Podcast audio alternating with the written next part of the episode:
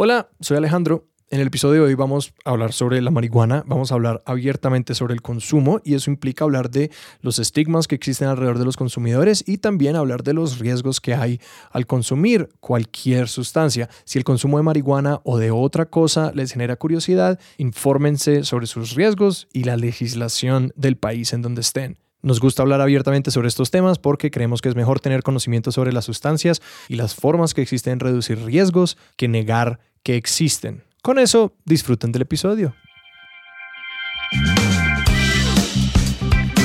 Bienvenidos a Expertos de Sillón. Este es el podcast en el que cada episodio nos sentamos con un invitado o invitada y les preguntamos sobre sus placeres culposos, teorías totalizantes, aquellas obsesiones que les consumen la vida. Yo soy Alejandro Cardona.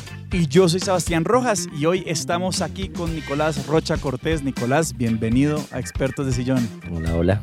Gracias por la invitación. Gracias a vos por aceptarlo y por estar acá.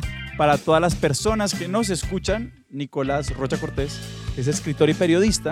Su libro más reciente se llama How I Met Your Mother, como la serie, y es de la editorial Rey Naranjo. Y hoy vamos a hablar, Nicolás, de la marihuana. La marihuana, la María. María, María. ¿Cómo fue tu primera vez, Nico? Eso, eso es hermoso. Digamos, mi, mi primera vez con, con la marihuana, yo fui una persona que llegó no tarde, pero sí, digamos que me tomé mi tiempo para llegar a las cosas. Decir, yo no, yo no empecé a fumar, ni empecé a tomar, ni empecé a consumir absolutamente nada hasta que cumplí 18 años. ¿Por convicción o porque pues así hicieron las cosas? ¿Te daba curiosidad o cero? Porque siento que uno debe respetar los procesos. Por ejemplo, Pero en hay- ese momento vos Sí, pensabas sí, como que sí. esto no es mi mundo. No, porque también ya había cometido varios errores. ¿Cómo que? Por ejemplo, yo me empecé a tatuar muy joven. Mm, Yo me empecé a tatuar a los 17 recién cumplidos. ¿Y eso te trajo algún desencanto? Eh, no, pero me enfrentó con una realidad que todos vivimos a esa edad y es que yo no sabía lo que quería. mm. Entonces empecé a probar con cosas y por eso al final termino teniendo una, me- una mezcla entre estilos y cosas que no se terminan de pegar. Es decir, no es una pieza completa, sino que es un proceso. Y en ese proceso, yo cuando era más pelado, yo empecé, digamos, a fumar cigarrillo y el trago, en cambio, como que sí tomaba y empecé la primera borrachera a los 15, pero la marihuana yo le tenía miedo por todo lo que habían dicho, porque decían que uno se podía volver loco. Sí, la pregunta es un poquito como que, ¿cuál era el pánico moral alrededor de la marihuana cuando tú estabas en el que no, colegio? Sí. que no había información. Ahorita uno prende un televisor y ve a cualquier cantidad de gente en televisión en nacional, internacional, fumando marihuana. Ujú. Entonces uno ve personajes que enrollan un porrito, que un bong, que esto. Y charlando, por ejemplo, Sí. como que ver a Snoop Dogg como dar toda una entrevista de una hora fumando un porro, creo que ya como que da una idea al menos de que esto no es esas drogas de train spotting que vas a estar en un apartamento tirado en el piso muriendo. Exactamente. Y en cambio yo a los 17, yo acababa de salir del colegio, como muy cuidado igual por mi familia, muy cuidado por el entorno. Y era un entorno en el que a pesar de que uno pensaría que había muchas drogas, no había un acceso constante a droga porque para la droga se necesita plata. Y casualmente la gente con la que yo estudié y, mis compañeros de clase, al, al menos alcanzaba para, para el trago, para una botellita, para aguardiente, tequila, ta, ta, ta. Pero yo me empecé a desencantar del trago muy rápido porque pues no me gustaba, me, me- ponía como peleón, me ponía un poco violento. O no me ponía, sacaba eso de mí. Y, y yo siempre fui muy curioso. Entonces, así como loquito, artista y todas estas huevonadas. Y yo, como, ay, sí, quiero probar cosas. Pero al mismo tiempo era como las quiero probar cuando me vaya del país, cuando esté por fuera, cuando todo esto. Yo lo único que sabía de la marihuana en ese sentido era lo que me había acercado ya inicialmente y era, por ejemplo, el rap. Eh, uno veía los porros que armaban los 50-50, que armaban el, eh, rindiendo tabaco y marihuana en, en videoclips de rap. eh, y uno había visto sobre todo como hierba de centro, que es eh, hierba fea, hierba prensada así horrible que sale de, la ropa interior de alguien de dudosa higiene. Yo llego después a entender las calidades. Que básicamente para cultivar marihuana uno crece la mata, la mata florece. Sí, uno se fuma la flor. Ajá, exacto, nos estamos fumando la flor. Y lo que hacen es como básicamente pelar las ramas. La mata muere cuando la cultivas, ¿cierto? Sí, sí, sí. matas. Tú le Entonces, puedes es como- sacar esquejes. ¿Cómo así? Ah, las clones. patitas. Te empiezas a sacar clones y empiezas a... Sí. O sea, una mata en promedio, digamos, si la cuidas muy bien y eres una persona que tiene todas las condiciones, le mide el pH del agua, tienes, mejor dicho, un buen sistema, un buen equipo, digamos que te saque 100, 200 gramos. Entonces, te quedas con esos 200 gramos, tú le cortas las hojas, la podas, sacas la marihuana, la dejas secando un tiempo, porque, la, por ejemplo, yo aprendí en España que mm, uno de los puntos clave para que la marihuana alcance como todo su potencial está en el secado. Porque cuando la marihuana está muy verde, tiene mucho clorofilo. Y esos clorofilos eh, se meten un poquito con el sabor, se meten un poquito con el efecto, porque no está bien secada y no está bien curada. La marihuana se seca dos semanas en oscuridad total, lejos de la humedad para que no le salga hongo, porque no solo es cultivarla, a veces uno la cultiva perfecta y si hace un mal secado, pierde toda la cosecha. Y después curarlo, tú lo curas en jarrones de cristal. No, esto no es eh, lo que la gente piensa que tienen esa marihuana en esa bolsa Ziploc en el que se la vendieron y la dejan ahí un mes y después uno la va a sacar y eso se deshace porque está más seco que quién sabe qué, está, se deshace entre los dedos. Ah, el cristal es para retener toda la humedad. Exactamente. Como la para que, que no se seque La más, que queda, sí. para que queden los filamentos, para que quede realmente todo lo rico. ¿Qué pasa? Que la marihuana cuando la sacan, digamos, del Cauca o la van a, la que se conoce que es muy ilegal o, sea, o- o que viene de cultivos muy grandes, la cogen toda y la prensan, la espichan completamente para sacarle todo así. Pase el ladrillo. Exactamente. Y ese ladrillo hace que esa marihuana sea muy seca y prensada es que está totalmente despichada. Entonces eso no parece una flor. Eso en serio sí parece pasto. Claro, Sí. por eso esta idea de que eso está- uno está jugando es pasto, Exactamente, pasto loco. el pasto loco. El problema del pasto loco, el problema de la hierba que uno empieza a consumir, eh, si uno empieza con esa, es que las- el- la creepy tiene efectos duros sobre el cerebro. ¿Qué es el creepy? Es una genética de hierba. Ya. Se cultiva rápido, florece rápido, es, es fácil. En cambio, si tú quieres cultivar un ice cream kush, por ejemplo, que tres semillas son carísimas, tras del hecho es muy probable, tienes como el 60% de probabilidad de que pierdas dos semillas Es una mata muy delicada. muy delicada, muy difícil de sacar, pero cuando tú logras cultivar al menos una mata de Ice Cream Kush, te das cuenta de lo que cambia completamente. ¿Vos las has cultivado? Eh, yo he cultivado algunas, pero tengo un amigo que ha cultivado, ese sí, cultiva, él cultivó Ice Cream Kush y la probamos y, y yo dije, wow, o sea, es otra cosa, ¿no? Pero ¿Qué cambia? cambia mucho, primero el sabor, porque uno, por ejemplo, le coge gusto al porro, no tanto a la pipa, no tanto al bong o a los diferentes métodos de filtrado, porque con el porro, cuando haces una cata en seco, es que armas un porro completamente, te lo pones en la boca, aspiras y sientes Sin el prenderlo, sabor, sin, sin prenderlo. prenderlo. es cata en seco. Entonces cuando tú aspiras, te queda un sabor en, la boca. Si es muy afrutado a veces, la sativa suele ser muy afrutada, en la que probé en España, sabía completamente a queso, sabía a como casi que a boliquesos. Era, impre- era impresionante, te huelen los dedos a queso. Y hay unas que son a chisi. Y ahí empiezas a ver que claramente empiezan a recibir nombres por ciertas cosas. Hay unas, digamos, la mango, la mangoviche, pues tú en la boca te queda como si te hubieras mandado un mango impresionante. Y es que, digamos, el mango y la marihuana comparten terpenos. Por eso, por ejemplo, si uno quiere tener una traba, que no lo recomiendo, yo no, no estoy diciendo a nadie que se trabe, pero si la gente quiere, por ejemplo, tener una traba interesante, eh, suele comer mango 40 minutos antes de fumar, ¿Qué? porque es que la marihuana y, los- y el mango comparten terpenos. Es decir, ¿Qué son ¿Qué son terpenos? terpenos? cuando ustedes ven una flor y tienen un Ah, cogollo en la mano, son esos pelitos rojitos donde se queda todo el THC. Lo que realmente cuando la marihuana está prensada se rompe y se destruye completamente, porque al final es una flor y las flores son delicadas. Entonces, cuando uno tiene un cogollo recién cortado, tiene un cogollo de una mata muy bonita, uno la ve esponjosa, casi que le queda medio almizclosa en los dedos, le queda brillante y uno ve los terpenos, uno lo puede ver. Es decir, uno coge ese cogollo y le pone, digamos, una lupita o, o aumenta un poquito, incluso con la cámara del celular, y no le alcanza a ver los detalles, los pelitos. Entonces la experiencia más premium vendría siendo, pues, fumemos la hierba recién cogida de la mano, pues recién secada, recién ese proceso. Curadita, que tenga una buena curación. eh, Pero sin tanto transporte, mejor dicho. Exacto. Y, pero sobre todo donde se respete mucho la integridad de la hoja, de la flor, perdón. Si tú metes una, un cogollo o una flor en, en un tarro de cristal y lo mueves, se va a mantener. Puede que los pétalos, por ejemplo, estamos hablando de una rosa, no se caigan, que se mantengan, que se conserven. Pero si la penes y la, las pichas solamente es una bolsa Ziploc, la metes en la maleta al lado de tres libros de, de un termo y la dejas ahí dando vueltas, pues se va a volver una mierda.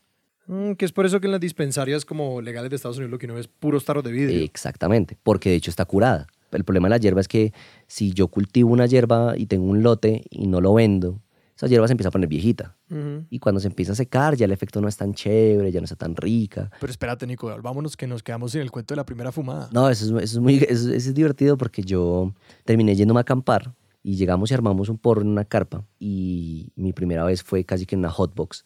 Estábamos en una carpa en la mitad del monte. Que se ha dos prender. personas, exacto, prendiendo un porro. Él ya tenía mucha más experiencia y cerró las- la puerta, cerró la cremallera y evidentemente no solo fue la fumada, sino fue el que es todo el humo que ve encerrado. Cuando salimos como de un video de rap. Exactamente. Saliendo y sale el humo, detrás de ustedes. Exactamente, sale el humo con un frío muy bravo, porque fue cerca, fue acá en el altiplano, y mm, yo salgo completamente drogado. Y, un hombre nuevo. Y es una sensación que a mí, yo no voy a decir como no, fue religioso ni nada. Era una buena cocha afgana, no, no voy a decir que no, era una buena hierba, pero en ese momento para mí era lo único que tenía, era el único referente que tenía. Y sí fue porque, digamos, parte de, de ver, digamos, no sé, videos donde la gente fuma o como ver películas donde la gente se traba, es como uno tiene esta cantidad de asociaciones con la traba. Entonces, pues uno dice como que no, yo me tengo que cagar de la risa. Y si no estoy cagado de la risa, no estoy trabado o no fue una traba exitosa. Como hay una cantidad de expectativas que se entretejen entre, pues, como la gente que uno, que uno tiene alrededor que fuma y también, pues, simplemente, pues, todo lo que hay en la cultura sobre la marihuana. Pues que es bastante, ahora es más, pero siempre ha existido. Es, muy loco porque, por ejemplo, hace poco yo tuve la oportunidad de hablar con Miguel Betín, que es un médico experto en adicciones, experto en, en, consumo problemático o en consumo normal. Él tiene una clínica de rehabilitación. Y hablábamos de que realmente el consumo depende, o sea, ya se, no se habla de un consumo generalizado, sino de consumidores. Claro. Es decir, si nosotros podemos fumar del mismo porro, la misma cantidad, de la misma flor y resulta que los efectos en ti son completamente diferentes a los de Alejandro y a mí. ¿Qué pasa ahí? Lo que pasa es que Betín me decía que está muy asociado que muchos pelados con su primera fumada de marihuana sufren de episodios de ansiedad. Y resulta que la marihuana realmente, si vamos a mirarla por composición, no debería muchas veces generar eso, o ataques de pánico, ¿no? Entonces se pusieron a investigar y se dieron cuenta de que esto estaba muy asociado a que el primer consumo de la gente suele ser muy obligado.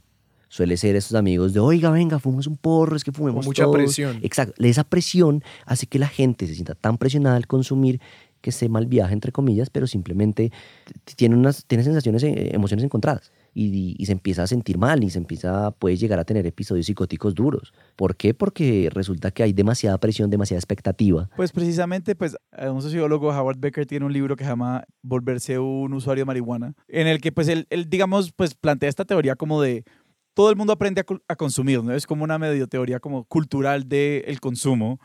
Y lo que él plantea es como, bueno, pues primero que tienen que tener un círculo de personas que fumen para tener acceso a la marihuana.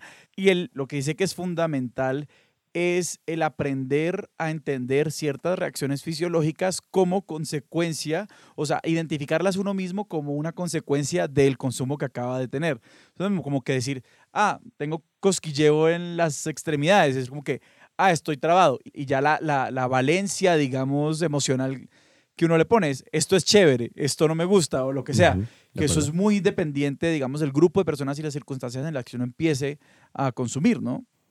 Claro, porque además, por ejemplo, cuando uno empieza a, o bueno, usualmente la, la, experiencia generalizada con el trago es muy obligada, es como muy embutido. Sí, claro. Y uno no sabe tomar.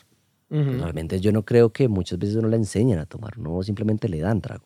Le dan trago y además es un contexto, digamos, con mucha presión, pero también con relativa impunidad hacia lo que pasa cuando uno consume. O sea, lo que pasa también es que el consumo de marihuana, pues obviamente ya no lo es tanto, pero es un consumo que muy rara vez como sale tan impune como lo es el consumo de trago. O sea, la gente, tu primera rasca, pues no te van a regañar igual que si te ven tus papás fumándote un porro. Para ellos es normal, es decir, por ejemplo, una de las vainas más difíciles en mi, en mi familia o en, o en, todo fue también hacer a la gente entender que no estaba bien que fuera normalizado que yo llegara rascado y vuelto nada después de haber perdido las gafas, las llaves, vomitado, peleado y que eso fuera socialmente aceptado, a que simplemente si me estaba toteando de la risa o cagando la risa con un amigo y comiéndome una hamburguesa, eso fuera como, no, drogadicto. No, pero real, es que me, sí, me está haciendo pensar en como las veces en que sí, pues en la reunión familiar, no sé, alguien está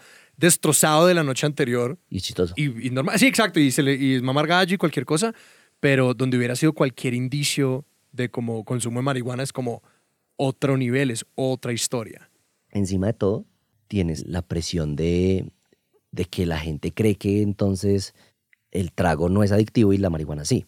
Entonces, no, te vas a volver adicto, vas a vender la licuadora. Porque claro, entonces está esta idea de que el consumo de marihuana se asocia directamente a este personaje del centro dejado con los dientes negros y amarillos, vuelto nada. Uno no puede decir realmente que, por ejemplo, yo fumo marihuana, soy buen profesional, soy buen hijo, soy buen... y entonces le funciona a todo el mundo. No, no, eso es mentira. Hay gente que en serio no le sirve. Hay gente que fuma marihuana y después termina desarrollando unos, unos episodios en los que de desmotivación muy grandes y episodios que casi rozan con los episodios depresivos, por ejemplo.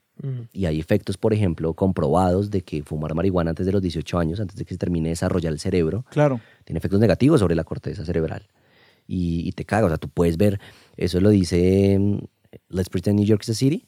Ujú. Eh, Franz Lebowitz. Franz Lebowitz dice, yo no sé si actualmente es verdad que el consumo de marihuana es tan bueno, pero si tú hablas con una persona que lleve fumando marihuana 40 años, como que tú ves que algo falla. Entonces, Tú dices, sí, sí, sí, sí, es, es verdad, no, no, uno no puede llegar y coger el caso de Snoop Dogg y decir, no, es que el man se ve súper bien. Pero entonces hablemos un poco de, del estigma de los consumidores de marihuana. O sea, como cuáles son esos grandes mitos y esos grandes estereotipos que existen de las personas que consumen marihuana que pues nos hacen zancadilla para poder hablar bien, y bien digo como de forma rigurosa y abierta y transparente y constructiva sobre el consumo. Bueno, por ejemplo, por allá como en 1910, por ahí, empezando 1900, en Estados Unidos se empieza a asociar mucho el consumo de marihuana a, esto, a los mexicanos y el de Sí. cocaína a las comunidades negras. Sí, esos crack. son los dos grandes. Entonces los mexicanos son unos vagos.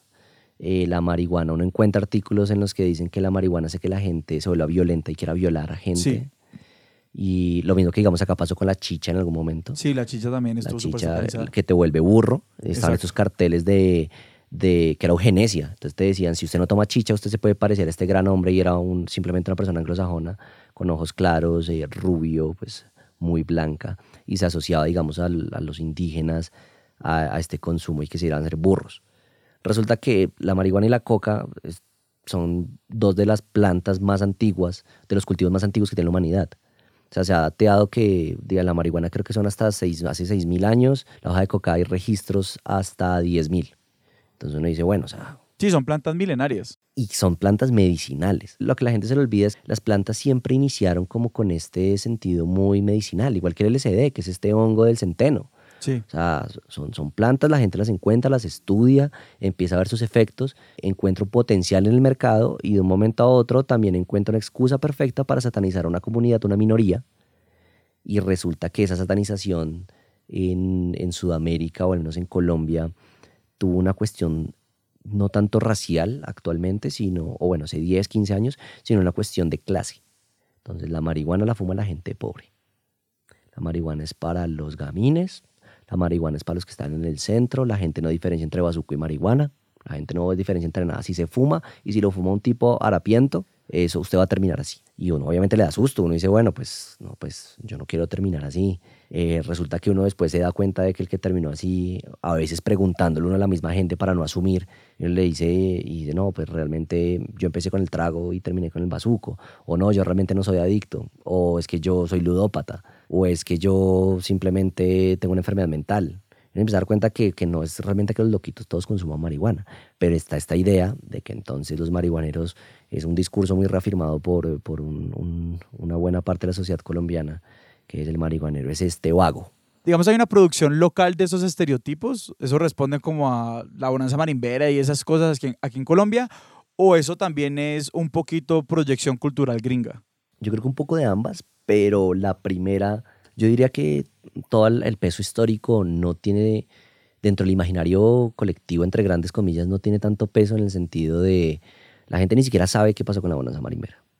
Alguna gente ve películas. Yo no sé y- qué es la bonanza marimbera. que es cuando realmente se empieza a cultivar y exportar y a mandar marihuana. O sea, cuando Colombia se vuelve una potencia Ya. en lo que tiene que ver con la marimba. Si es como a finales de los años 80 o en, Sí. en la década de los 80, de la Sierra Nevada de Santa Marta, sobre todo, empieza a Sí. salir la Santa Marta Golden y dicen que es como este es de los mejores sitios para cultivar marihuana en el mundo. Ah, eso. Y mandemos para Estados Unidos. Es que resulta que nos damos cuenta de que, que en Colombia el, el suelo es tan rico y es tan, tan chévere realmente que la marihuana colombiana es muy buena. Eh, también está la que rinden con químicos y que están todas estas vainas de que la gente la orina y demás, que esa es la prensada, por ejemplo. ¿Qué pasa? Yo como empiezo a meterme en el consumo y en, en querer entender el consumo, yo después de probar esta cosa afgana, yo no me vuelvo un consumidor habitual de marihuana. Yo fumo de vez en cuando, una vez cada tres, cuatro meses, digamos que son tres veces al año y empiezo a cometer los, las novatadas que uno siempre comete cuando empieza a fumar. Entonces, un día me agarra mucha hambre en la calle con tres amigos y digo, fue puta, tengo mucha hambre y mi primera idea es comprarme unas galletas desconociendo completamente el, que la boca se pone seca. Ah. y solo me alcanzaba para las galletas. ¿No para el juguito? Entonces no compré juguito. Compré ¿Compraste unas saltinas? Casi, casi me compré unas galletas de soda. Y en un momento yo estaba agonizando y dije, me voy a morir. O sea, yo dije, sinceramente dije, ya no va a pasar aire. Voy a tener una bola de galleta en la garganta y me voy a, desmayar, voy a morir. Uno también empieza entonces a fumar em, muy joven en un parque uno empieza con los amigos a fumar y a irse a comerse un postre. Y resulta que me empiezo a dar cuenta de que la manera como yo interactúo con mis amigos y con el mundo fumando me gusta mucho más, me parece mucho más bonita que la manera como interactúo con el mundo cuando, por ejemplo, estoy tomando. Entonces resulta que si tengo dos amigos, es un viernes a las 5 de la tarde, tuvimos una semana de mierda, nos alcanza un porrito para los tres y después nos vamos a una panadería en el centro, nos comemos un cheesecake, nos tomamos un cafecito y después ya decimos listo, a la casita y a mimir. Y resulta que al otro día yo me despierto y no tengo guayabo, no me estoy sintiendo mal, estoy tranquilo, no la cagué, no, no salieron esas partes muy oscuras del consumo de otras sustancias, que no hubo violencia, no hubo nada, en cambio todo fue como mucho amor, fue muchos abrazos, mucho, oye, me gusta estar contigo, me gusta compartir esto, me gusta estar acá, bacano, pasándola rico. Y entonces uno se empieza a dar cuenta de que, ah, es que resulta que realmente los marihuaneros hemos tenido en nuestro imaginario colectivo siempre. Rocket Power, el papá era un marihuanero de primera. Shaggy era un marihuanero terrible, terrible. Entonces uno empieza a Sí, el man que está charlando con su perro y comiendo a toda hora. Y es flaco, y es un hijo puta, delgadito. y siempre es Scooby, vamos a comer, perro. Sí, sí, sí. Marica, si sueno yo con mis amigos. Quieres resolver misterios, metámonos a esta casa embrujada. Exacto. Tengo miedo. ¿Quieres comer? Sí. Es como, claro, weón. O sea, fumes un porro con un amigo, ve una película de terror y usted tiene miedo a los dos segundos. Es como, parce, qué miedo, weón. Pidamos tres hamburguesas. Sí, Sí, sí, sí, hagámoslo, qué susto, güey. Y digamos, es igual a esa relación con la marihuana. Habías hablado igual de, de empezar a tomar tan poco, digamos, tan joven, pero sí, digamos, te reafirmas, por decirlo así, en un poquito como, entre comillas, lo virtuoso de tu consumo de marihuana por antítesis al trago? Es más que todo porque el primer consumo que yo tuve de sustancias, cuando me empecé a encontrar con cosas que te alteran tu estado de conciencia, fue con el trago. Fue lo primero y resulta que tomé durante mucho tiempo, pero por ejemplo yo tengo hígado graso. Entonces resulta que mi hígado no procesa el alcohol tan bien como lo procesan otras personas. Eh, al punto de que, por ejemplo, yo ya, igual también sabes la edad y se acerca un montón de cosas, pero yo siempre sufrí unos Porque guayabos. Tienes 45 años. Exactamente. Y cuando uno se acerca a los 50, eh, empieza a ver la vida diferente. que los a esta altura sepan que Nicolás no tiene 45 años. sí, ah, no sueno como algo. O bueno, quizás sí vean lo que hace la marihuana. no, pero uno empieza a consumir cosas, cigarrillo y todo, y empieza a ver los efectos que tienen sobre el cuerpo. Y lo que pasa es que todo el mundo que uno le dice que, que porquería la marihuana toma mucho o al menos el 90% de gente que lo critica a uno y que le dice como, ah, qué porquería los marihuaneros, es una persona que te está diciendo eso con una puta botellado el par al lado. Y, es esa persona que te ha tenido ellos borrachos manejando un carro. Sí, exactamente, exactamente. y bueno, entonces en el proceso uno empieza a, a ver que el consumo le gusta. Y cuando ve que el consumo le gusta, yo tengo una vaina y es que a mí me gusta mm, entender las cosas. Yo siempre creo que cada cosa que hago busco que, que, me ayude a entender un poquito la experiencia humana, por así decirlo. No es como que yo haga fume marihuana con un propósito que quiero entender la vida y todo demás, no lo hago así. Pero, pero, porque te gusta fumar marihuana, quieres saber sobre ella. Exactamente, porque me gusta fumar, porque me gusta la manera como me relaciono con las personas, porque me gusta la manera como las personas se relacionan con el mundo, porque resulta que el, el que siempre está huraño, amargado, se fumó un porro y está tres horas consintiendo un gato. Y dice, oiga, qué bonito, o sea, es una versión diferente de esta persona. Digo como, bueno, ¿cómo es la manera como yo puedo interactuar con el mundo a partir de esto que me está enseñando? Y A eso lo hago con todo, con todo lo que he consumido, con todo lo... Y no solo me refiero a sustancias, sino libros, películas y demás. Uno siempre intenta entender un pedacito de, de la experiencia, de, de, qué me deja esto, de cómo me ayuda esto a que la experiencia tan personal que se vuelva universal.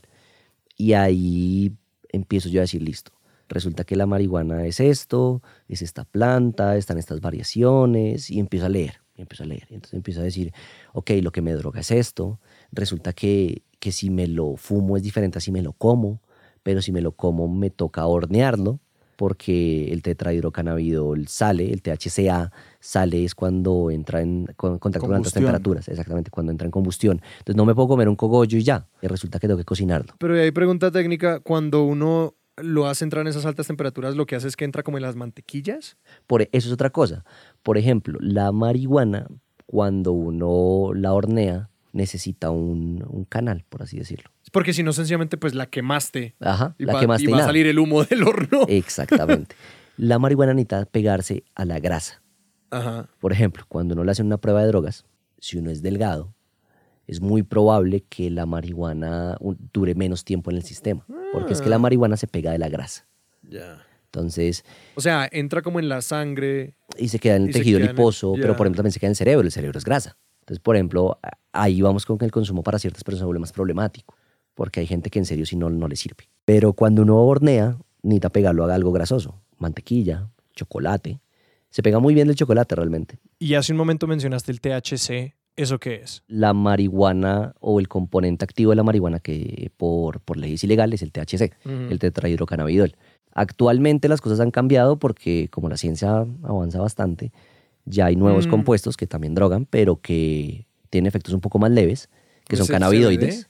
El CBD es uno de los cannabinoides, pero también está, por ejemplo, el delta 8, el HCC, el THCA. ¿Y estos compuestos no estaban en la marihuana antes? sí estaban, siempre han estado, pero no estaban sintetizados. Es decir, la gente no los había descubierto. La marihuana. como que no sabíamos que esas vainas estaban allá adentro jugando, solo sabíamos que había THC. Es que el punto en el que Estados Unidos eh, decide legalizar el consumo, eh, lo que trae es un boom de investigación científica. Claro. De, bueno, vamos a ver qué es lo que droga acá. Y empiezan a descubrir un montón de cosas que drogan. Y dicen, bueno, resulta que si el THC es muy fuerte, entonces tienes el delta 8 que es más suave. Y resulta que si a mí me paran en la calle y me dicen, ¿qué tiene ahí? Yo tengo un porro ese porro no tiene THC. O sea que si realmente nos fuéramos a la minuta, nos fuéramos al detalle, no es ilegal, porque lo que es ilegal es realmente el compuesto activo que es el THC. Según la legislación colombiana actual.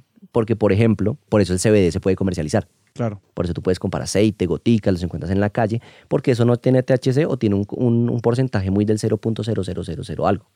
Mientras que si ustedes, por ejemplo, fuman Delta 8, es otra cosa. Si fuman THCA, es otra. Pero eso se puede fumar como puro, es decir, como que voy a fumar puro Delta 8, eso cómo se ve, es decir, ya aquí estamos hablando de como resinas, pepas, eh, como No, sigue siendo, muchos también pueden llegar a ser flor, algunos son eh, resinas también, digamos. Pero como flores esas ya son como pues, mutaciones y como vainas ya muy cultivadas y seleccionadas. Pues. Lo que pasa es que lo bueno de la marihuana es que tú puedes jugar genéticamente con ella mucho. ¿Cómo? O sea, desde desde las semillas. Desde las semillas. Tú puedes empezar a hacer cruces. Casi todas las cepas actuales, las genéticas actuales son cruces. Entonces, digamos, la Gorilla Glue es un cruce entre una y otra. La AK-47 tiene trazas de una y de otra. Porque empieza simplemente a jugar y a mezclar efectos. Hablemos como rápidamente, solamente como de esa genética básica, porque yo me quedé en que hay indica y sativa, que son como... Y ruderalis ok, ruderalis, que ni me, doy por enterado.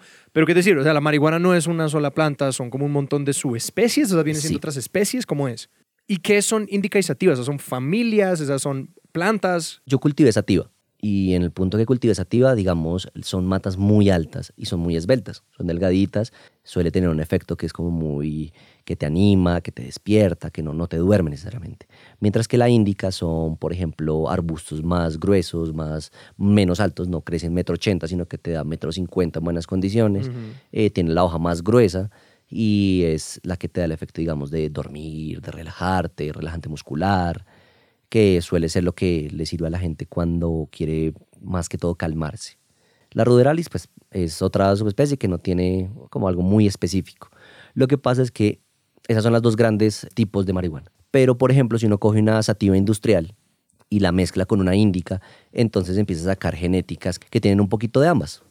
Entonces no te da sueño del todo, sino que te pone un poquito activo y te da un poquito, digamos, de pronto tiene más leptina, entonces te da más monchis. Por ejemplo, las que tienen mucha leptina eh, las utilizan en tratamientos para la anorexia. Claro. Porque te hace, Ah, te aumenta. porque te abre el apetito. Exactamente, que eso es la moncha que usualmente la gente le da Las ganas de comer para las personas que, para los no iniciados. Las ganas de monchar. de monchar, de los monchis. y digamos, yo empecé a decir como, bueno, quiero probarlo comido porque resulta que es diferente la experiencia. Ajá. Entonces una vez estaba con un amigo y me dijo, fumémonos un porro acá cerca de la casa. Y yo le dije, bueno, Fuimos y nos fumamos un porro y llegó un amigo de él, que es un cocinero, y nos dijo, oiga, ¿me acompañan a, reclama, a recoger unos gramos que yo compré? Y yo dije, "Oh, sí. Y cuando llegamos, resulta que hab- habían comprado muchísima marihuana y muy buena. Y ahí hicieron una fiesta canábica. Y entonces sacaron tres bongs, tres porros armados. Todos los métodos de fumar que yo había visto hasta el momento estaban ahí. Entonces yo empecé a fumar en bong y empecé a fumar porro y empecé a fumar. O sea, ese día fumé mucho. Y ahí dije como, wow, esto está muy bueno. O sea, es- esto está muy distinto a lo que yo conocía. Pero como que mi amigo que más fumaba en ese momento me enseñó una cosa que a mí me quedó mucho, que fue una herencia de, de- de su consumo, por ejemplo, de su manera de consumir. Y es que él me decía, yo no regalo porros, o sea, yo no regalo hierba. O sea, si tú me pides a mí, yo no te voy a regalar hierba. Yo voy a armar un porro y no Ah. lo vamos a fumar tú y yo. Y digo, y si te, te quieres llevar un porro, vea para tu casa y todo, listo, pero al menos un pedacito de ese porro te lo fumas conmigo. Ya. Entonces yo dije como, wow, qué, qué experiencia bonita. Qué lindo, sí. Entonces yo empecé, yo adopté eso y todos mis amigos y la gente que ha fumado conmigo sabe que yo no regalo porros. Yo siempre digo, tú quieres fumar de lo que yo tengo, todo lo que quieras, no tengo ningún problema, no te voy a cobrar absolutamente nada, no te voy a vender absolutamente nada. Lo único que yo quiero es que lo armemos, hacer todo el proceso de armarlo, porque yo tras del hecho me demoro mucho armando un porro. Lo prendemos, tú y yo hablamos y después ya se apaga. Si solo es un plan, te lo llevas para tu casa, lo haces lo que quieras, no hay ningún problema pero eh, yo no soy un dealer, yo no vendo, yo simplemente, Pues es que ahí sí Comparto. es compartir, claro. Exactamente. Y que es pues traer todos los aspectos bellos de un ritual y de un compartir y convertir eso en un momento de encuentro que es lo que pues voy escuchando de tu experiencia, que es como pues esto de trata de relacionarse con otras personas y con uno mismo. exactamente, porque las drogas a ti te enseñan una manera diferente de relacionarte con el mundo. Sí. Entonces yo empiezo a entender que la marihuana tiene un sentido muy bonito y es que te brinda una colectividad y, y un- y un- y una cosa muy bella. Por ejemplo, si tú fumas con tu pareja, tú conectas con tu pareja de Pues otra es la manera. sociabilidad de la sustancia. No, pues. es que creo que aquí lo, como lo de resaltar es que la experiencia no es homogénea, la vilificación y el estereotipado de como cualquiera de esos tipos de consumo, pues es aplanar la experiencia de como millones de personas que consumen desde trago a cualquier otro psicoactivo, pues cada uno de maneras únicas, particulares, que pueden como traerles más o menos bienestar a su vida o que por lo contrario pueden ser usos como completamente nocivos, pero que yo creo que pues precisamente el, ese aplanar de la experiencia también, por ejemplo, al aceptar tanto el trago y no aceptar la marihuana, como que quita todas las texturas al punto de que el problema que es más cercano a mí es el de ver a personas que tienen consumo problemático de alcohol, precisamente por lo que decimos, porque está tan normalizado y que mientras que no sea otra droga que no sea el trago, pues eso está bien y no se puede tener esa conversación y esa persona mantiene como la negabilidad de que haya un problema. O, o tenla con una persona que, que ya sea más grande y sea una persona que consuma drogas de prescripción. Mm. que es una persona que todo consuma opiáceos, que es una persona que consuma benzodiazepinas, que es una persona que consuma algunos antidepresivos mezclados con traguido y con cositas. Ahí sí no está mal, es que me lo mandó el doctor. Sí. Pero coge las benzos, mételas, mezclalas con trago, porque qué chistoso, tienes una buena probabilidad de morir. Y hablemos entonces un poco de vos, digamos, después de esta fiesta canábica, ¿cómo es el proceso de, de acercarte a la marihuana y sobre todo a la marihuana en Colombia? Porque es que aquí viene lo otro, ¿no? Es que obviamente pues Colombia, por ser uno de los grandes productores y exportadores en este momento de pasta base de cocaína, pues digamos estamos atravesados por una cantidad de discursos propios de la guerra contra las drogas y también estamos atravesados por la experiencia de la violencia que trae la guerra contra las drogas. Entonces, pues primero hablamos de cómo hay un elemento como moralizante de- del discurso antidrogas y es como usted no puede participar de esta violencia. Sí, sí, sí, es, eso de esto viene manchado de sangre. Pero, pues al final del día también conocer los cultivos de marihuana de este país es conocer al país. Entonces, ¿cómo ha sido ese, ese proceso? Sobre todo de conocer la planta, cómo se cultiva, dónde se cultiva, qué hay que hacer para cultivarla, de dónde viene, de dónde es mejor, de dónde es peor, cuáles son las dinámicas en las que está implicada esa planta. Eh, este concepto de, de- de que está manchada de sangre, eso es como, Primero, la guerra contra las drogas fracasó Sí. desde que comenzó. Y nunca fue una guerra que intentara realmente acabar con el consumo. No, fue una guerra contra ciertas personas. Fue contra las minorías, contra, también contra el, contra el sur, sur global nosotros, que nosotros hemos puesto mucha sangre, mucha, muchísima, y sin sentido. Y como uno le dice a la gente que resulta que es que la mata que mata no mata, tanto como uno piensa. Como le dice uno a la gente, no, es que mira, eh, a mí una señora me dice, "Ah, es que eso está manchado de sangre. Y yo le digo, usted toma gaseosita, ¿verdad? Ay, si le gusta la pocholita, le gusta la cerveza. En muchas partes de este país es más fácil que llegue la cerveza que llegue el agua potable. Usted es consciente de que hay nexos paramilitares con muchas cosas. Usted es consciente de que las papitas, que la carnecita también viene manchadita bastante de sangre y que resulta que absolutamente cualquier consumo viene marcado por una vaina muy, muy, muy oscura y no solo en el país, sino solo de, de sustancias, de comida o demás, celulares, tecnología, exactamente. Y la gente, en serio, es descarada que te dice, es que ese porro, eso, eso- está manchado de sangre, es que los campesinos, es que... Y uno dice, "Hue puta, ¿usted ha ido al campo?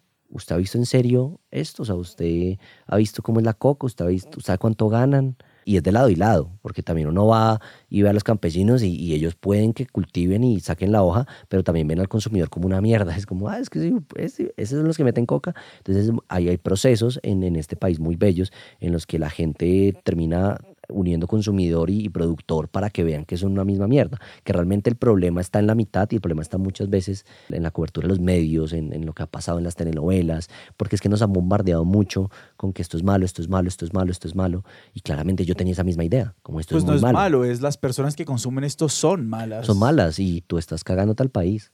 Y es tu culpa que este país sea así. Y es como, oye, putas, o sea, ¿en serio? ¿Cómo tú le pones el peso al consumidor y resulta que entonces creas el closet psicoactivo? Cuando tú le pones tanto peso a las vainas, creas esta vaina y es que todo el mundo consume, pero nadie lo acepta. Y en Colombia somos increíblemente mojigatos con el consumo. Sí. puta. Todo el mundo te señala. Pero cuando estás ebrio hasta el culo, en una fiesta, si vas y me acercas y me dices, oye, ¿tienes porrito? Ok, o sea, es malo cuando lo hago yo, pero es bueno cuando tú estás en medio de una fiesta y quieres. Claro, pero entonces encontrarse con la mata más Exacto. de cerca. Yo la verdad no quería volver a fumar nada eh, de dudosa procedencia. No quería fumar nada que, que yo no supiera qué era. Porque entonces me empecé a sentir como, bueno, esto, esto me está gustando, me está pareciendo chévere, pero ¿qué es? ¿Qué estoy fumando? ¿Dónde viene esto? ¿Qué, qué es esta vaina? ¿Por qué es de este color? Claro, pues que supongo que ahí en ese momento era como que vos no estabas en este punto de consumo en el que estás ahora y era como que, ok, esta cosa me está gustando, estoy empezando a darme cuenta de que no, la historia no es como va, pero entonces, ¿cuál es la historia? Como que esto de dónde viene y qué estoy haciendo. a mí me daba tanto susto en un punto cuando estaba comenzando a, a leer y todo, que yo todo lo que leía sobre hierba lo leía en incógnito, pensando que servía de algo, ¿no? Tin, pestaña incógnito y uno ponía ahí como, ¿cómo cultivar marihuana? Entonces uno decía, bueno, eh, tengo que primero conseguir las semillas. Yo encontré una página que vendía semillas y yo empecé a ver como colores. Yo siempre he pensado que la vida tiene un componente estético muy importante. Si yo iba a cultivar una flor, yo quería que esa flor fuera linda. Entonces yo no quería cultivar la flor verde. Yo quería la que era morada y la que se ponía azul. ¿La hierba se pone esos colores? Sí, la purple, por ejemplo, la purple es, es, es genética, son mutaciones. O sea, es una, la mata todita es morada. No, esa es la flor, se vuelve completamente morada. Las que son azules, la flor se pone un- de un azul muy fosforescente. Hay algunas que son más amarillitas, más rojitas, otras son muy verdes, pero yo quería las más vistosas. Y entonces compré las materas, compré las semillas y empecé a leer. Entonces, tin, toca germinarla, entonces toca meterla en un cosito de Scott con agüita y dejar que germine como cuando no germinaba frijolitos en el colegio. Yo cometí el primer error y era que compré seis semillas y las seis las puse a germinar. Porque dije, yo puedo cultivarlo a las seis. Se me murieron como tres, como la- los primeros 15 días. Y cuando se me empezaron a morir las plantas, empecé a sentir lo que es que se le muera a uno algo que está cuidando uno. Esa frustración de, ¿por qué? Entonces, no, es que resulta que el pH del agua tiene que no ser tan alto. Entonces, yo, ¿cómo se mide el pH del agua?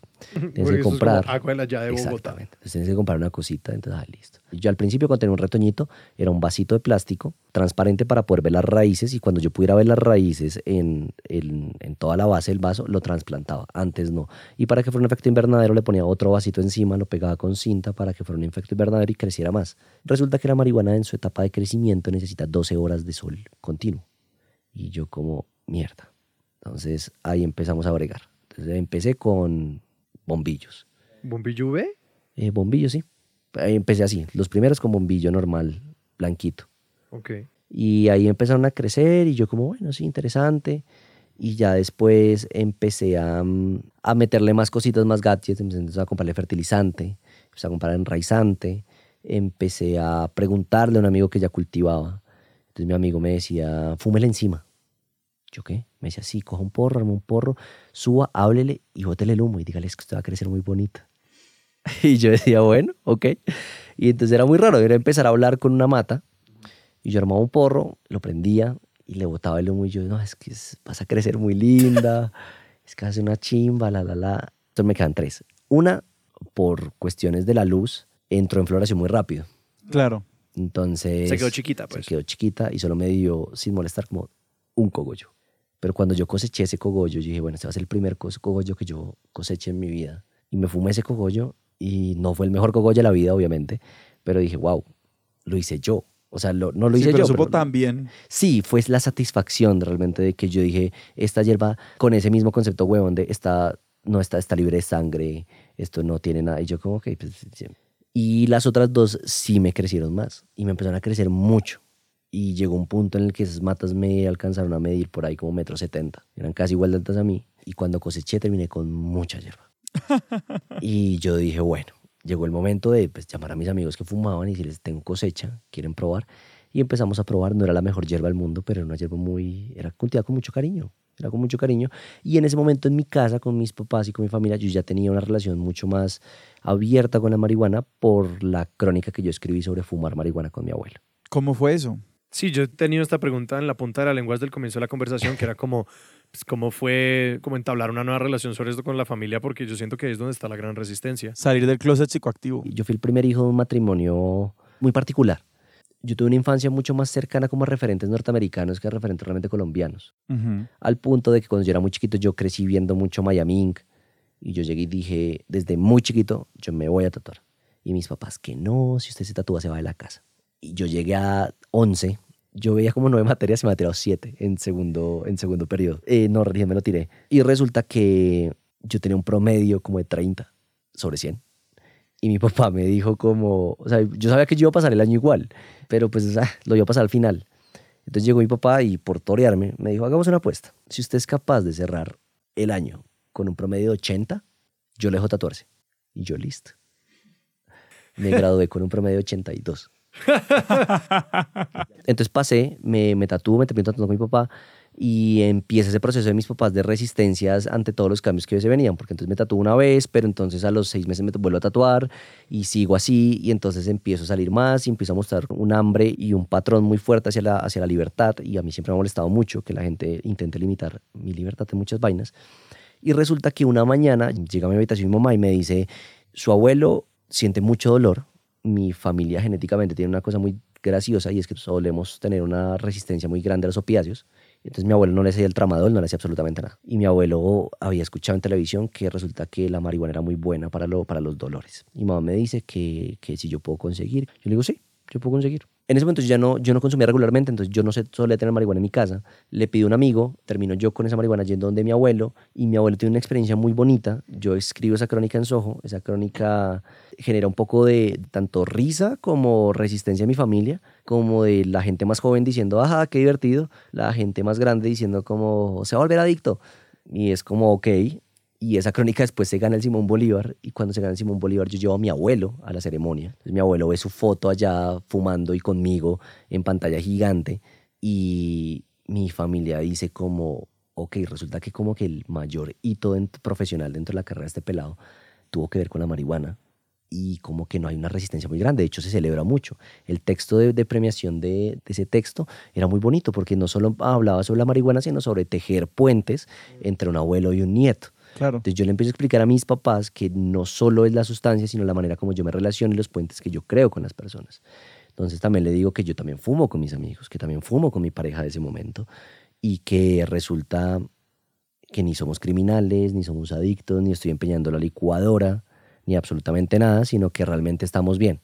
Y mi familia empieza a decir como, Es que creo que ahí le dan la vuelta y es como, pues esto ahora te está dando trabajo. sí, y no solo te está dando reconocimiento, Ajá. porque el trabajo X, sino que están reconociendo tu trabajo y resulta que una cosa que ellos consideraban muy buena, porque terminaron viendo un montón de referentes del periodismo y gente que ellos admiraban, mis papás se sienten como, uy, en un cóctel y en ta, ta, ta, y marihuana y, y orgullo, y sienten mucho orgullo y mi abuelo está ahí. Claro. Y yo siento orgullo por ser que mi abuelo está ahí, más que todo, porque lo haya podido ver. Y está mi hermana y está mi familia. Y resulta que entonces se, se quita este velo de este pelado no va a lograr nada. Sino todo lo contrario. Exacto. Si es que acaso se puede decir que ganarse algo es lograr algo, pero pues digamos que se interpreta como Menos no está nada. tan mal. Sí. Menos que nada. Y entonces ahí yo le digo a mis papás, yo igual voy a seguir fumando, pero voy a empezar a cultivar. En tu casa. En mi la casa, de tus papás. En la casa de mis papás.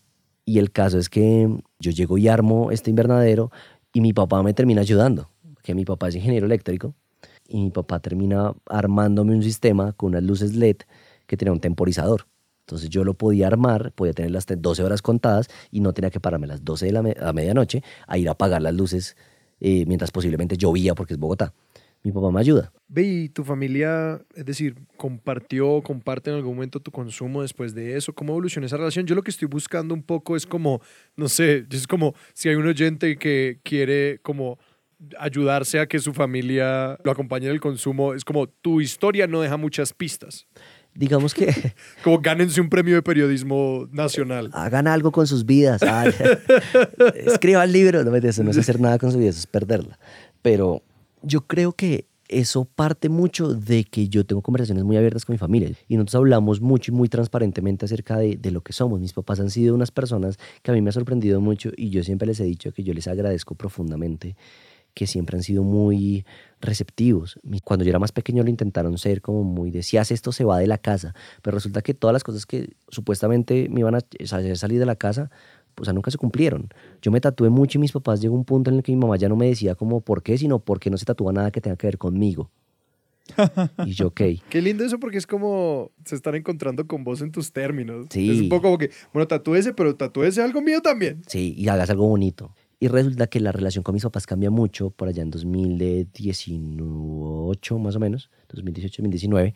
Yo en ese momento ya ni siquiera consumía marihuana, no consumía casi nada. Y termino te- medicado por depresión.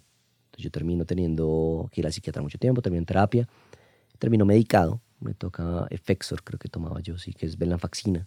Los antidepresivos a mí me ponen en un ritmo de producción impresionante, eh, me ponen a existir, pero tengo unos efectos secundarios eh, complicados. Yo me acerco a mi familia y yo les digo, vea, me va a tocar empezar a tomarme esto todos los días.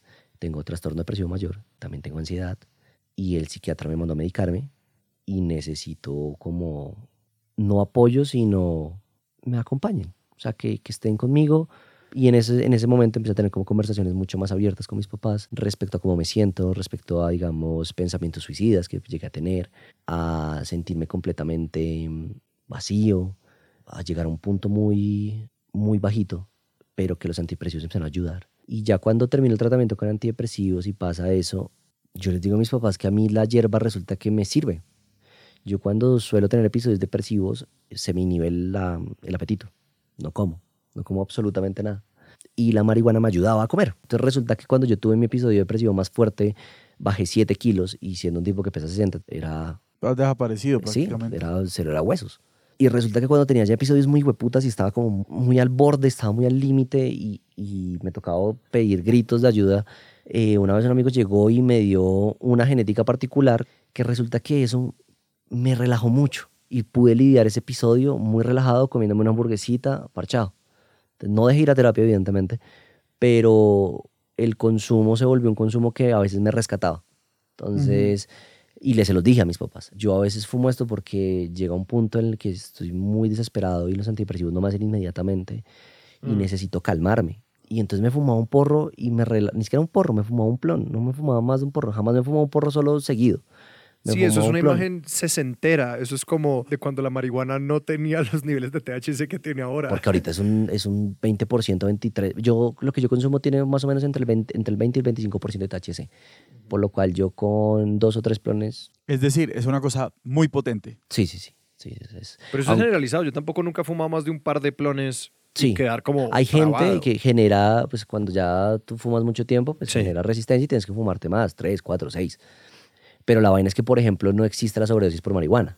Ajá. O sea, tú te puedes intoxicar, eso es otra cosa. Tú puedes tener malos viajes, pero no, no te puedes morir, pues, de, de, de estar fumando y meterte. Te tendrás que fumar, tendrás que fumar como un camión. Y volvamos a, la, a lo que está pasando con tu familia, sí. Entonces yo en ese momento, eso fue en pandemia, por ejemplo, encerrados, yo en uno de los peores episodios de, de mi vida, en el momento en que no tenía trabajo, no tenía plata, las deudas estaban hasta el culo, familia embargada, ruptura amorosa, yo a mi perra la acaban de diagnosticar lupus, porque tras del hecho, cuatro meses antes yo estaba en el punto más alto de mi vida recién ganado un premio, ya lo había logrado, mi familia Claro. me quería, yo estaba haciendo pop. O sea, los editores me escribían que querían trabajar conmigo, yo tenía un montón de textos acordados, tenía textos bonitos, incluso había textos que ya había fotos hechas, crónicas, vainas, eh, la oferta del libro, yo estaba diciendo, yo decía como fue puta, la pegué y tengo 24. 25 tenía yo, 25, la pegué. Se acabó el mundo y como para mucha gente, a mí también se me acabó todo. Me di cuenta de que precisamente todo lo que estaba pasando en mi vida me generaba mucho estrés, mucha ansiedad y me estaba volviendo muy irascible y muy, me estaba empezando a volver muy bravo. Entonces, eh, claramente la convivencia se complicaba mucho Estaba muy angustiado. y yo me estresaba mucho y llegaba a un punto que yo decía como, "Hue puta, estoy demasiado estresado, necesito calmarme. Y llegaba, cerraba todo, ponía un disco que me gustara, me ponía a escuchar Mac Miller, abría, ponía, prendía la lámpara, prendía un porro, me ponía a fumar, me quedaba con mi perra y era como, marica, listo, todo bien. Un día a la vez, casi que llegaba a un punto que era una hora a la vez. Pero a mis papás les molestaba mucho el olor. Entonces la única arreglada con mis papás siempre ha sido como, si va a fumar, abra las putas ventanas porque se mete olor a la casa y huele horrible. Y a mis papás no les gusta el olor a hierba. Pero no es una cosa como que te boten tu hierba o te, te boten tus papeles o nada. Respetan mucho eso.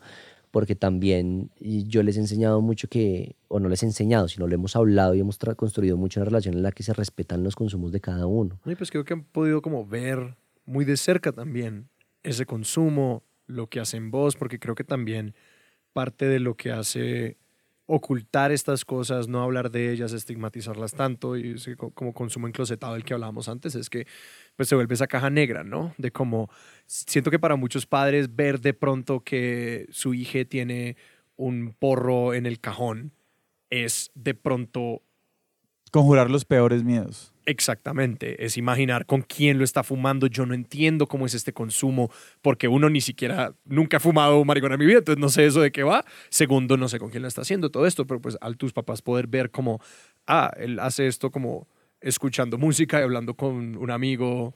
Y es eso, e- eso es lo más loco, porque mis papás siempre han tenido una cosa que yo valoro mucho y digo que me parece muy adelantado para su generación, para ser boomers, y es que mis papás siempre dijeron, yo prefiero que usted haga lo que quiera hacer, pero en la casa, porque es un lugar seguro. Sí. Y resulta que entonces yo también, mis amigos, todo el mundo fuma. Por- No todo el mundo, pero mucha gente fuma. Y mis papás empezaron a dar cuenta de eso, de que mis amigos iban a la casa, muchos amigos míos que ellos admiran porque tienen carreras de empresarios y, y tienen eh, éxito monetario y equilibrio económico en sus vidas, cosa que yo desconozco. pero ellos lo veían y veían que iban a fumar. Y resulta que se dieron cuenta de que yo también empecé no solo a construir una idea del consumo, sino empecé a construir un espacio en el que consumir fuera cómodo, Mm, a partir de la luz, a partir de los sofás, a partir de la misma música que uno lleva. Uno se empieza a dar cuenta de que como cualquier viaje y cualquier cosa que, que uno, en el que altere su conciencia, si uno lo lleva de la mano, la experiencia es mucho mejor. Resulta que no solo prenderse un porro de la mierda, resulta que uno puede prenderse un porro y decir, veámonos este documental sobre medusas. y veamos las medusas y entendamos las hijueputas medusas. Y entonces uno dice, listo, fumémonos, hoy no es medusas, fumémonos un porro y escuchemos este álbum completo y hablemos de música, y hablemos de rap, y hablemos de lo que nos gusta. O, por ejemplo, lo que también está muchas veces cuando un amigo mío está en una crisis muy hueputa, me dice, necesito fumar un porro porque, marica, estoy, estoy, estoy- me estoy volviendo loco. Se fuma el porro, se pone uno a hablar y viene el llanto. Se empieza a volver un espacio muy seguro tanto para las personas que están ahí como para mí, porque yo también puedo hablar con ellas, puedo compartir con ellas. Y todo está en la casa, con la perra, caliente, tomándose un chocolatico después. Y entonces ya no es este consumo que uno se imagina que es en un garaje con una caneca prendida en fuego, fumando por allá detrás de cinco ratas, con una persona amputada. Sí, y pues es lo contrario al aislamiento y a la soledad. Y es que resulta que yo ahí me di cuenta de que si uno no fuma eh, la hierba de dudosa procedencia, que lo deja uno como un maldito vegetal botado en un sofá, botando babas, que ni siquiera es capaz de eh, hilar una oración con sentido. Resulta que no, que uno puede conseguirse una hierba que se ajuste más a, mm, lo que uno quiere. Y resulta que si uno se fuma una que le guste y que le siente bien, uno puede trabajar, uno puede estar con los amigos, Claro, es acompañarlo de curiosidad y de intención, ¿no? Pues curiosidad también por todas las sensaciones que uno puede experimentar al momento de consumir algo y pues después de ver, bueno, ¿qué realmente quiero hacer yo con estos? Es ese, es ese terreno tan fértil de, de qué es lo que quiero hacer realmente. Y eso a mí me, me lleva a una pregunta y es como lo que va quedando del consumo, porque creo que está pues lo bueno y lo malo, porque lo que me da mucho esta conversación es de nuevo pensar en pues el consumo es lo que hagamos de él, es, es como las personas que elegimos traer allí, las maneras como nos queremos acercar a esto, como yo recuerdo algún momento en el que yo tomé una decisión muy intencional que fue como un momento en el que yo no soy una persona que tome y recuerdo que una vez estaba como triste o aburrido o algo y como que abrí la nevera y había una cerveza y fue como que ah. y dije como no esto es algo que yo decido no hacer no me voy a tomar esta cerveza ahora que estoy triste porque eso no es un consumo que yo quiero en mi vida entonces sencillamente como de ir moldeando eso de forma intencional pero lo que Annie Leibovitz decía me hace reír mucho porque es algo en lo que pensaba un poco de que alguna vez escuché una, una, una apreciación de la marihuana de que era como una droga de como de la aceptación y la conformidad, ¿no? Como de que te hace estar contento con tus circunstancias. Y pues para una persona que está deprimida, pues estar contento con las circunstancias es un paso hacia arriba, pero que también para una persona que como que el, el consumo se vuelve como pues súper habitual y tal, también te puede llevar a un lugar de pues no me estoy empujando o como que me voy estancando o como me voy quedando quieto. No, como que están todas esas cosas.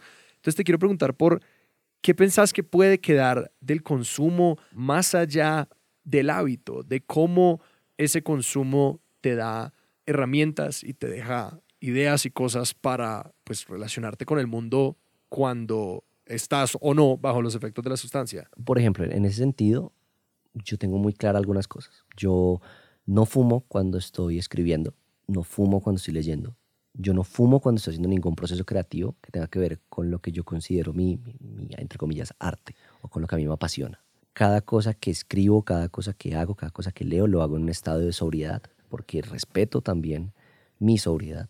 Yo fumo y si fumo, fumo para relajarme. A mí no me gusta la gente que tiene un consumo de algo y porque le va bien, entonces dice que todo el mundo debería consumir. Uh -huh. A ver, sustancias, personas. Ya sabemos que estamos hablando no de, de sustancias, sino de consumidores.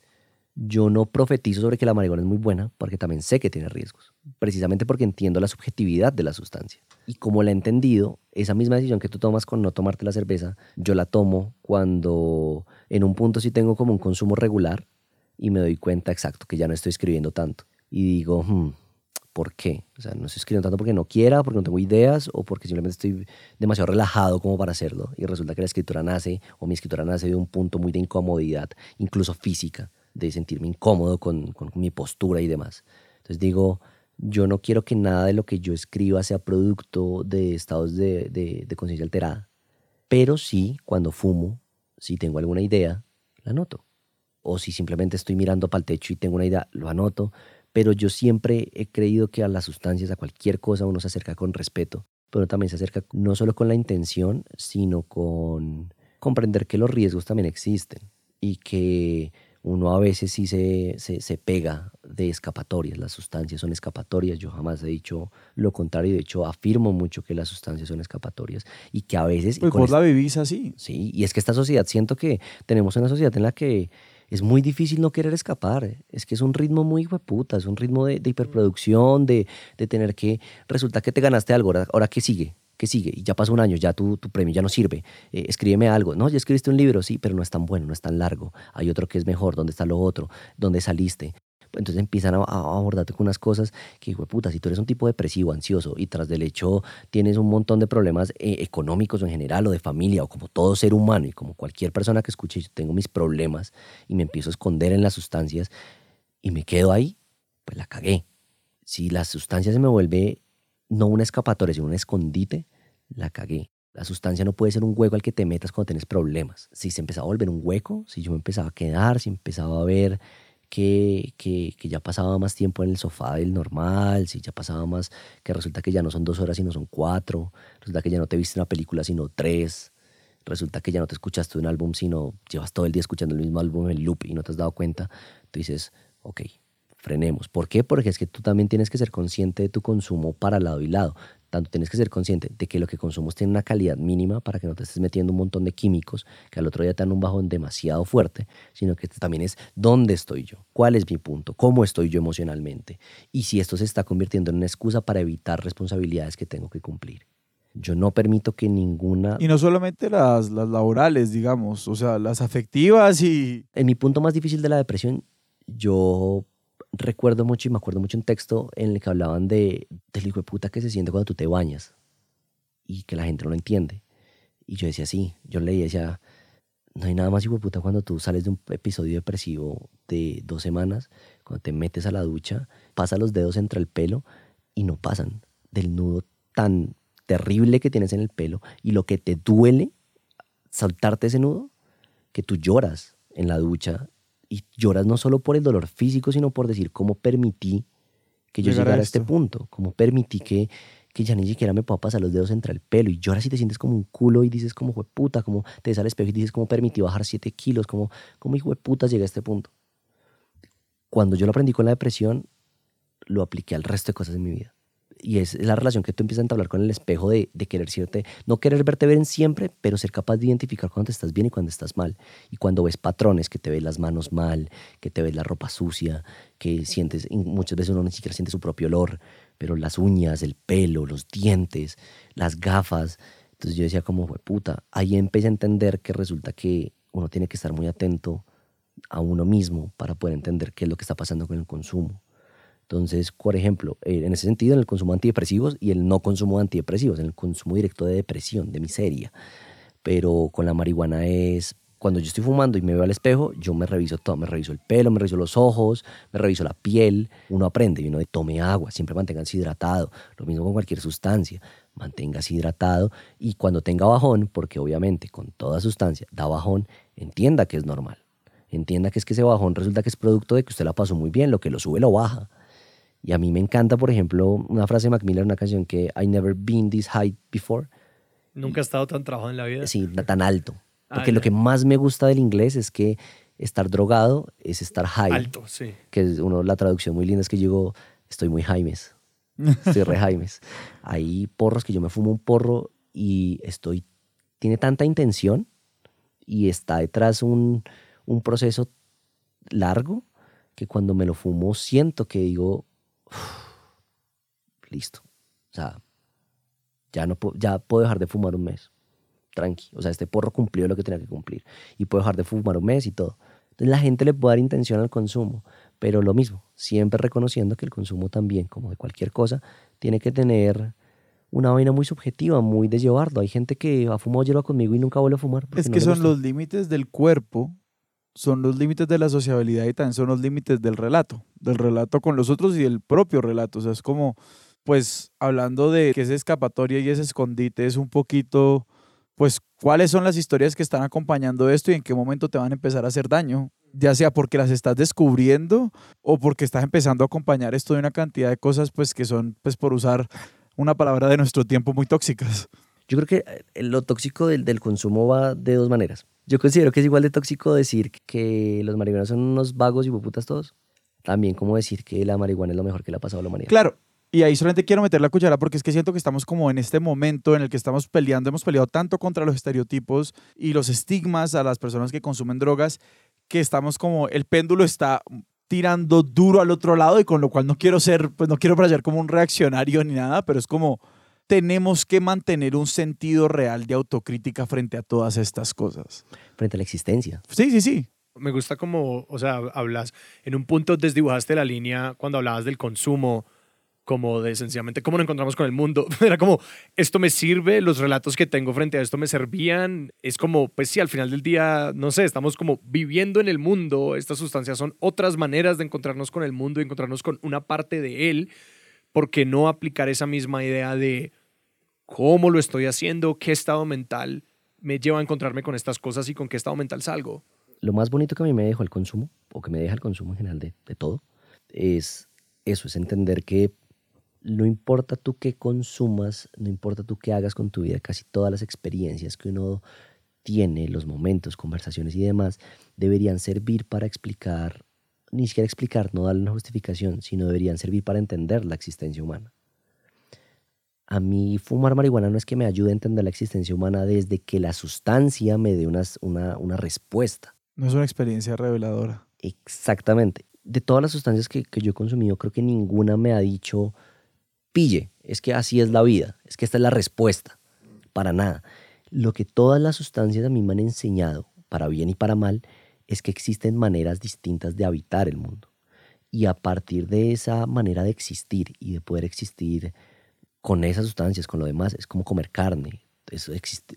si tú comes carne o si eres vegetariano, existes de una manera diferente, porque entiendes el consumo de una manera diferente si tú te vistes de una manera, te tratan diferente porque así es la sociedad, también entiendes la existencia humana desde otro consumo. Si tú consumes televisión, entiendes la el mundo desde, ese consumo. La gente deja de consumir y cuando la gente deja de consumir culturalmente hablando, se queda metida en una época. Y eso a mí me parece lo peor del mundo. Y eso mismo pasa si tú consumes una sustancia. Si tú consumes una sustancia y te quedas con tu primera idea, con lo primero o con lo que te dijeron, pues te jodes, porque entonces dejas de entender el mundo como avanzando para mí el consumo de, marihuana, el consumo de cualquier cosa, debe servir como manera de entender la experiencia humana. Y eh, de esa manera uno se puede relacionar más tranqui con todo.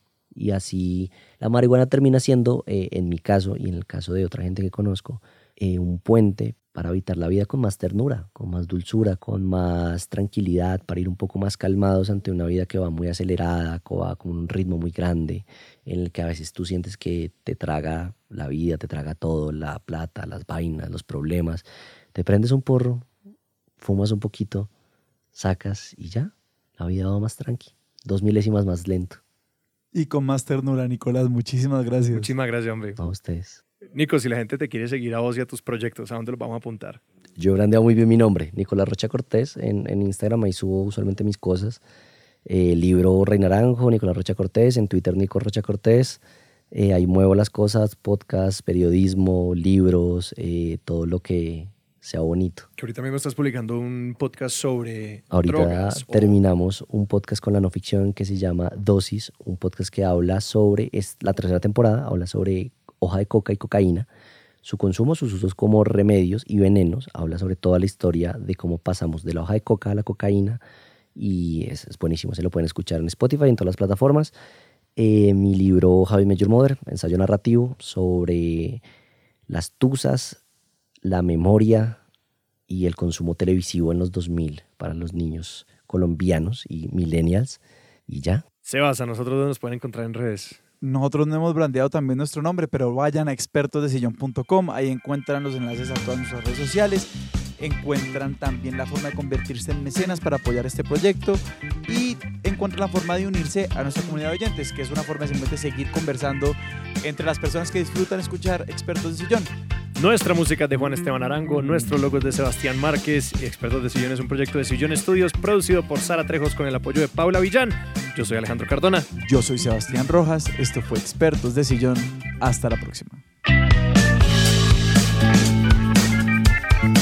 Thank you.